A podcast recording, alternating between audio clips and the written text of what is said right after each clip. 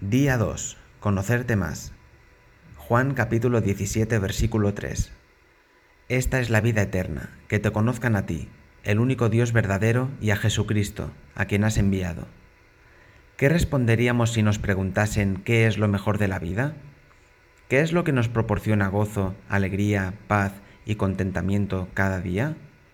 Sin duda, como cristianos, responderíamos el conocimiento de Dios, pues así nos lo afirma tantas veces Él mismo en su palabra.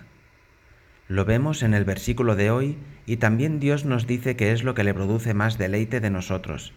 En Oseas capítulo 6 versículo 6, porque misericordia quiero y no sacrificios, y conocimiento de Dios más que holocaustos. Esto nos proporciona un fundamento y una meta para nuestra vida cristiana a partir de ahí, podemos establecer nuestras prioridades y nuestra escala de valores para todo lo que hagamos, y nos da un motivo maravilloso para vivir y afrontar todas las dificultades. Lo que hace que la vida valga la pena es contar con un objetivo lo suficientemente grande, algo que nos cautive la emoción y comprometa nuestra lealtad.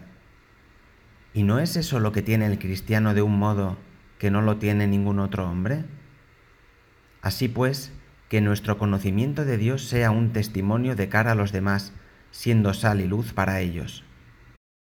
Hechos capítulo 1 versículo 8. Pero recibiréis poder cuando el Espíritu Santo descienda sobre vosotros y le hablaréis a la gente acerca de mí en todas partes.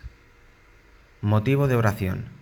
Oremos para que fomentemos en los demás el deseo o curiosidad de saber sobre nuestro Dios y Señor.